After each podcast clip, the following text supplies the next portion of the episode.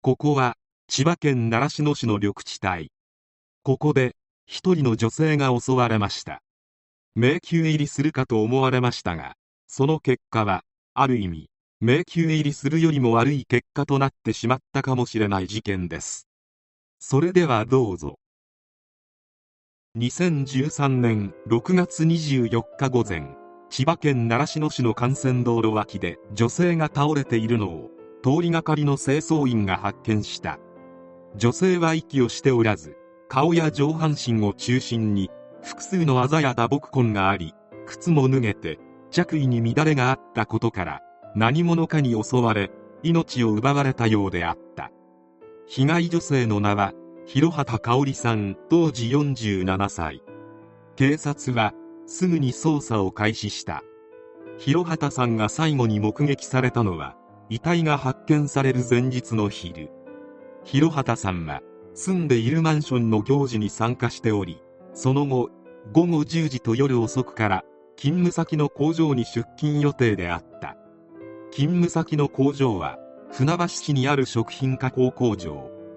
行事に参加した後でマンションから歩いて出勤する予定だったとみられている。午後9時頃にマンション周囲の監視カメラにも広畑さんはしっかり映っており道路や交差点の監視カメラにも方向的に勤務先に向かっていく広畑さんが映っていた。しかし勤務先に広畑さんが現れることはなかった。いつまでたっても来ない広畑さんを心配し同僚が携帯電話に連絡をするも全く出ない。その時間広畑さんはすでに事切れていた。防犯カメラや遺体発見現場などから見て広畑さんが襲われたのは午後9時半ごろ広畑さんが通勤する遊歩道は街灯があんまりなく夜はとても薄暗い。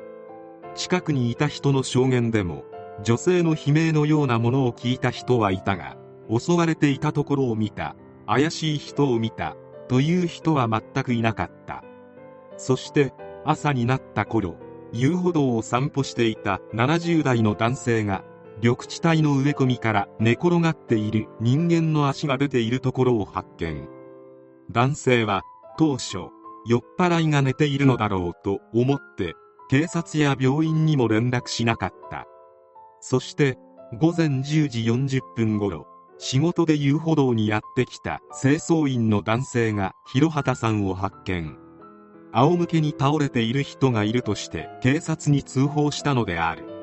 広畑さんは生垣の奥の茂みで発見されたことから警察は歩いていた広畑さんを奥の茂みに押し込んで犯行に及んだものと推測。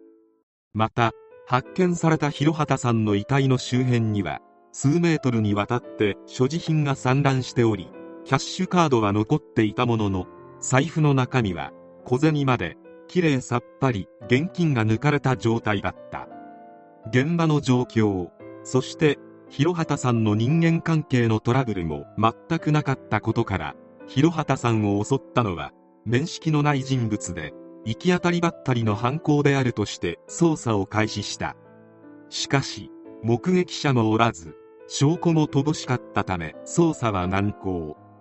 事件発生から8ヶ月が経っても警察に寄せられた情報は50件ほどしかなくその中にも有力なものはなかった。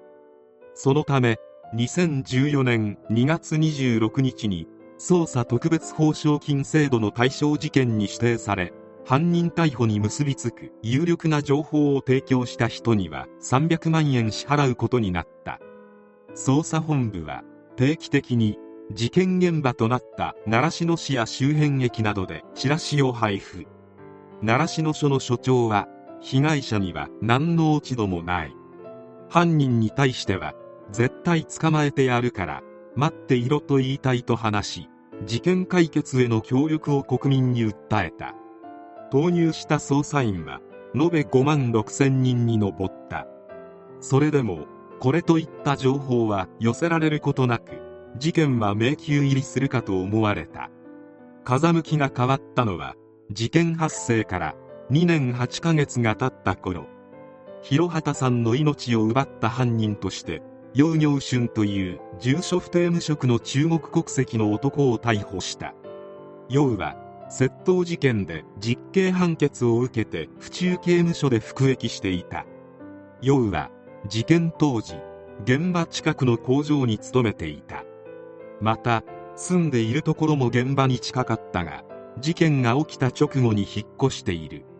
そして逮捕に至った最大の理由は広畑さんの遺留品に付着していた DNA 型が楊行春のものと一致したことであった。広畑さんと楊に面識はなく楊は容疑を否認している。県警は広畑さんの母親に逮捕を報告。捜査員は検察と警察の捜査を見守っていく。体に気をつけて頑張ってくださいと声をかけられたという。ようやく待ち望んだ犯人逮捕。これで事件は解決するかと思われた。逮捕から20日の勾留期間が過ぎた。3月24日千葉地検は証拠不十分により起訴は困難として楊行春を処分保留で釈放すると発表。検事は起訴するだけの証拠が集まらなかったと説明した。さらに釈放時楊は日本の在留資格を持っていなかったことから身柄は入国管理局に移されそのまま中国へ強制送還されてしまった。千葉地検は今後の捜査の結果で楊行春の処分を検討するとしていたが日本と中国の間には互いの国で犯罪を犯した者を受け渡すという犯罪人引き渡し条約が結ばれていない。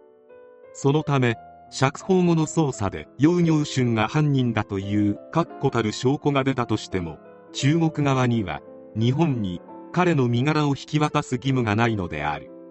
無理にでも引き渡しを要求すれば中国との国際問題にもなりかねない。限りなく犯人であると分かっているのに逮捕できないという最悪の結果になってしまった。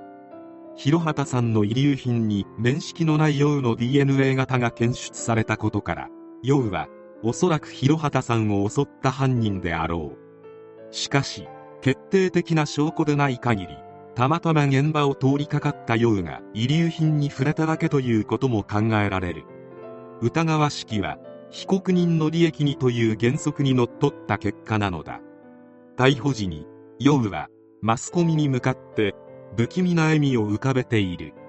この結末を予測していたのであればこれほど胸くその悪いことはない。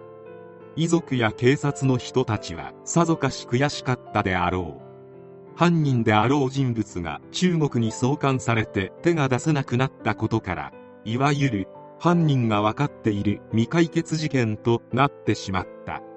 県警幹部は必要な捜査を今後も継続するとしているが進展があるとは思えない。犯人がわからない迷宮入りの事件よりも後味の悪い事件である。